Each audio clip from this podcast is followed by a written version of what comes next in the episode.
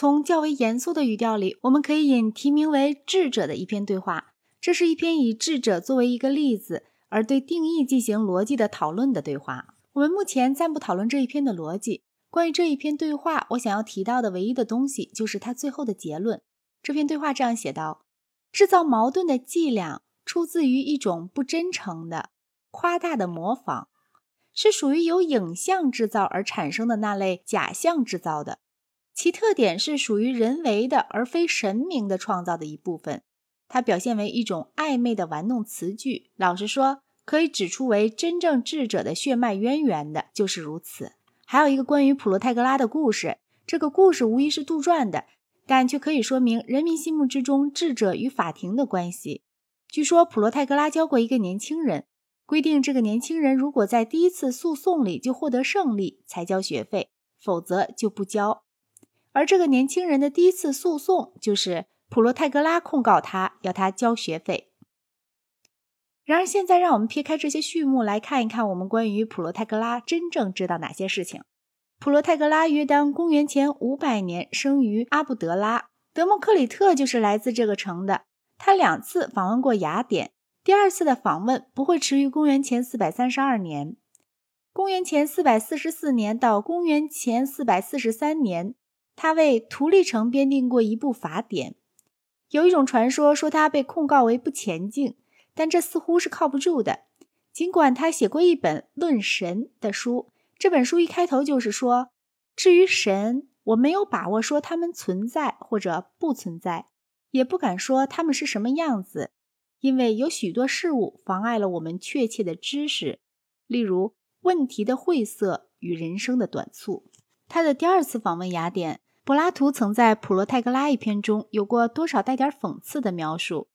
在《泰亚泰德》篇中，并且很认真地讨论了他的学说。他的出名主要的是由于他的学说，即人是万物的尺度，是存在的事物存在的尺度，也是不存在的事物不存在的尺度。这个学说被人理解为指的是每个人都是万物的尺度。于是，当人们意见分歧时，就没有可依据的客观真理，可以说哪个对，哪个错。这一学说本质上是怀疑主义的，并且其根据的基础是感觉的欺骗性。实用主义的三位创始人之一费坎斯·席勒就习惯于自称是普罗泰戈拉的弟子。这一点，我想是因为柏拉图在《泰亚泰德》篇里提示过，作为对普罗泰戈拉的一种解释。一种意见可能比另一种意见更好一些，但不一定是更真一些。例如，一个人有黄疸病的时候，看起一切东西都是黄的，说这些东西实际上并不是黄的，而是一个健康人眼里所看到的那种颜色。这种说法是没有意义的。然而，我们可以说，既然健康要比疾病好一些，所以健康人的意见就比黄疸病人的意见好一些。这种观点显然是非常有似于实用主义的，不相信有客观的真理，就使得大多数人在实际的目的方面成为了自己究竟应该相信什么的裁判者。因此，普罗泰戈拉就走上了保卫法律、风尚和传统道德的路上去。虽说我们已经提到过，他并不知道神是否存在，他还是确信应当崇拜神。对于一个其理论上的怀疑主义既很彻底而又有逻辑的人来说，这种观点显然是正确的观点。普罗泰戈拉的壮年就过着一种周游于希腊各个城邦、不断讲学的生活。他收费教想要获得实际的效率与更高的精神教养的任何人。柏拉图反对，并且按近代的观点来说，多少是有点摆架子。智者们教书要收钱的办法。柏拉图自己有着相当的私人财产，显然他不能体会那些没有他这种好运气的人们的需要。奇怪的是，近代的教授们，他们虽找不出拒绝辛己的理由，然而也一再的重复着柏拉图的这种挑剔。然而，另外有一点是，智者与当时大多数的哲学家们所不同的，除了智者们之外，通常一位老师总是创建一座学校。学校多少具有一种兄弟会的性质，多少有着一定的共同生活，往往有些类似于一种僧院的规矩，并且常常有一种不公开宣布的秘密学说。凡在哲学是起于奥尔弗斯主义的地方，这一切都是非常自然的。但是在智者们中间，一点也没有这些东西。他们所教的东西，在他们心目中与宗教或德行不相干。他们教辩论术以及有助于这种技术的其他一切知识。大致说来，他们好像近代的律师一样，只准备教给人如何进行辩护或是反对一种意见。他们并不从事宣传他们自己的结论。那些把哲学认为是与宗教密切结合在一起的一种生活方式的人们，自然感到了震动。在他们看来，智者们是轻佻的、不道德的。在某种程度上，虽然不可能说究竟是到了什么程度，智者们之引人厌恶，不仅是引起一般人的厌恶，而且也引起了柏拉图和以后的哲学家们的厌恶。实在是由于他们智力的优异。追求真理，如其是全心全意的，就必须撇开道德方面考虑。我们事先不能知道真理在某个社会里会不会被认为是有建设性的。智者们总是准备追随着论证，走到论证所引出的结论上去，而这往往就把他们带到了怀疑主义。他们之中有一个高尔基亚曾提出过：任何事物都不存在，而且纵令有任何事物存在的话，那也是不可知的；而且纵令它存在，并且被任何一个人所知，这个人也永远不能把它传达给别人。我们不知道他的论证是什么，但是我很能想象，他们具有一种逻辑的力量，迫使得他们的对方要躲避到理论体系里面去。柏拉图总是热心宣传足以使他们能变成为他所认为是有德的样子的那些见解，但是他在思想上几乎从来都是不诚实的，因为柏拉图让自己以社会的后果来判断各种学说，甚至于在这点上，他也是不诚实的。他假装是在跟随着论证，并且是用纯粹理论的标准来下判断的，但事实上他却在歪曲讨论，使之达到一种道德的结论。他把这种恶习引到了哲学里面来，从此之后，哲学里就一直有着这种恶习。或许大部分正是由于对智者们的敌视，才使得他的对话录具有了这种特征。柏拉图以后，一切哲学家们的共同缺点之一，就是他们对于伦理学的研究。都是从他们已经知道要达到什么结论的那种假设上面出发的。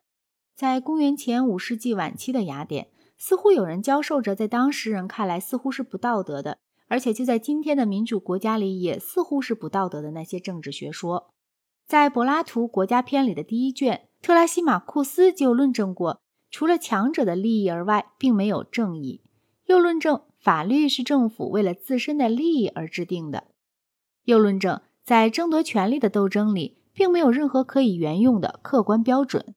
根据柏拉图的记载，卡里克里斯曾主张过一种相似的学说。他说，自然的法则乃是强者的法则，但是人们为了方便的缘故，就确立了种种制度和道德戒条，以便束缚强者。这些学说在我们今天已经比他们在古代获得了更广泛得多的同意。无论人们对他们怎么想，他们并不是智者们的特征。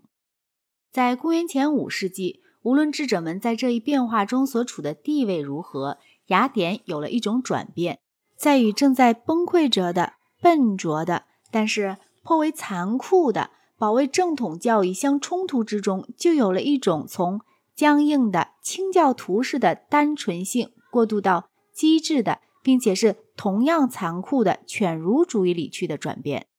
在这个世纪之初，是雅典人领导伊奥尼亚的城邦进行反波斯的战斗，以及公元前四百九十年马拉松的胜利。在这个世纪的末了，则是雅典于公元前四百零四年败于斯巴达，以及公元前三百九十九年苏格拉底的被判死刑。从此以后，雅典在政治上就不再重要了。但是他却获得了毫无疑义的文化上的至高无上的地位。这种地位，雅典一直保持到基督教的胜利为止。公元前五世纪，雅典史上有某些事物，对于理解柏拉图以及其后的全部希腊思想史来说，乃是极其重要的。在第一次波斯战争的时候，由于有马拉松之战的决定性的胜利，主要的光荣就归于雅典。十年以后，在第二次战争中，雅典人在海上仍然是希腊方面的最强者，但是在陆地上，胜利主要的归功于斯巴达人。斯巴达人是希腊世界公认的领袖，然而斯巴达人的观点是狭隘的、地方性的。当波斯人被逐出希腊的欧洲部分之后，他们就不再抵抗波斯人了。保卫亚洲部分的希腊人以及解放那些已经被波斯人所征服的岛屿的责任就被雅典承担下来，并且获得很大的成功。雅典变成了海上的领袖强国，并对于伊奥尼亚各岛获得了相当大的帝国主义式的控制权。百里克里斯是一个温和的民主派，也是一个温和的帝国主义者。在他的领导下，雅典繁荣起来。伟大的神殿，其遗迹迄今仍然是雅典的光荣，就是他倡议修建的，用以代替被薛克修斯所毁掉的神殿。雅典城的财富及其文化都迅速的增加，而且正如这种时代所必然会发生的一样，尤其是当财富由于对外贸易而增加的时候，传统的道德与传统的信仰就衰退了。这时候，在雅典出现了特别众多的天才人物。三大戏剧家伊斯奇鲁斯、索福克里斯与尤利皮底都属于公元前五世纪。伊斯奇鲁斯在马拉松做过战，而且曾目睹过沙拉米之役。索福克里斯在宗教上仍然是个正统派，但是尤利皮底却受了普罗泰戈拉以及当时自由思想精神的影响，而且他对神话的处理是怀疑主义的，并带有颠覆性的。喜剧诗人亚里斯多芬尼嘲笑了苏格拉底、智者们和哲学家们，然而他本人却是属于他们那个圈子的。柏拉图在言话篇中把他和苏格拉底的关系写得非常之友好。我们也已看到，雕刻家培迪阿斯也是属于百里克里斯的圈子里的。这一时期，雅典的优越无宁是在艺术方面，而非在知识方面。公元前五世纪的伟大数学家和哲学家，除了苏格拉底之外，没有一个是雅典人。苏格拉底不是一个作家，而是一个把自己限于口头论辩的人。公元前四百三十一年，伯罗奔尼苏战争的爆发与公元前四百二十九年百里克里斯的逝世，就开始了雅典历史上的阴暗时期。雅典人在海上占有优势，但是斯巴达人握有陆地上的霸权，并且在夏季一再侵占雅底加。结果是雅典城拥挤不堪，并且由于防疫而损失惨重。公元前四百一十四年，雅典人派出一次对西西里的大远征，希望能占领与斯巴达联盟的叙拉古，但是这个企图失败了。战争使雅典人变得凶顽而暴虐。公元前四百一十六年，他们征服了梅洛斯岛，把所有服兵役年龄的男子都屠杀光了，把其他的居民略为奴隶。尤利批底的《特洛伊妇人》这个剧本就是对这种野蛮行为的抗议。斗争还有其思想意识的一方面，因为斯巴达是寡头政治的代表，而雅典则是民主政治的代表。雅典人有理由怀疑他们自己的一些贵族有叛国行为，人们都认为他们的叛国行为与公元前四百零五年伊格斯波达米之战中海军的最后溃败有关。战争的结局是斯巴达人在雅典建立了一个寡头政府，史称三十建主。三十建主中有些人，包括他们的首领克利提亚在内，曾经是苏格拉底的学生。他们当然是不得人心的，不到一年就被推翻了。在斯巴达的统一之下，民主制又恢复起来，但那是一个江河日下的民主制。他由于有大赦而无法对自己内部的敌人直接报复，但是他在大赦的范围之外，却喜欢找任何的借口来控诉这些敌人。苏格拉底的审判与死刑。就是在这种气氛之下出现的。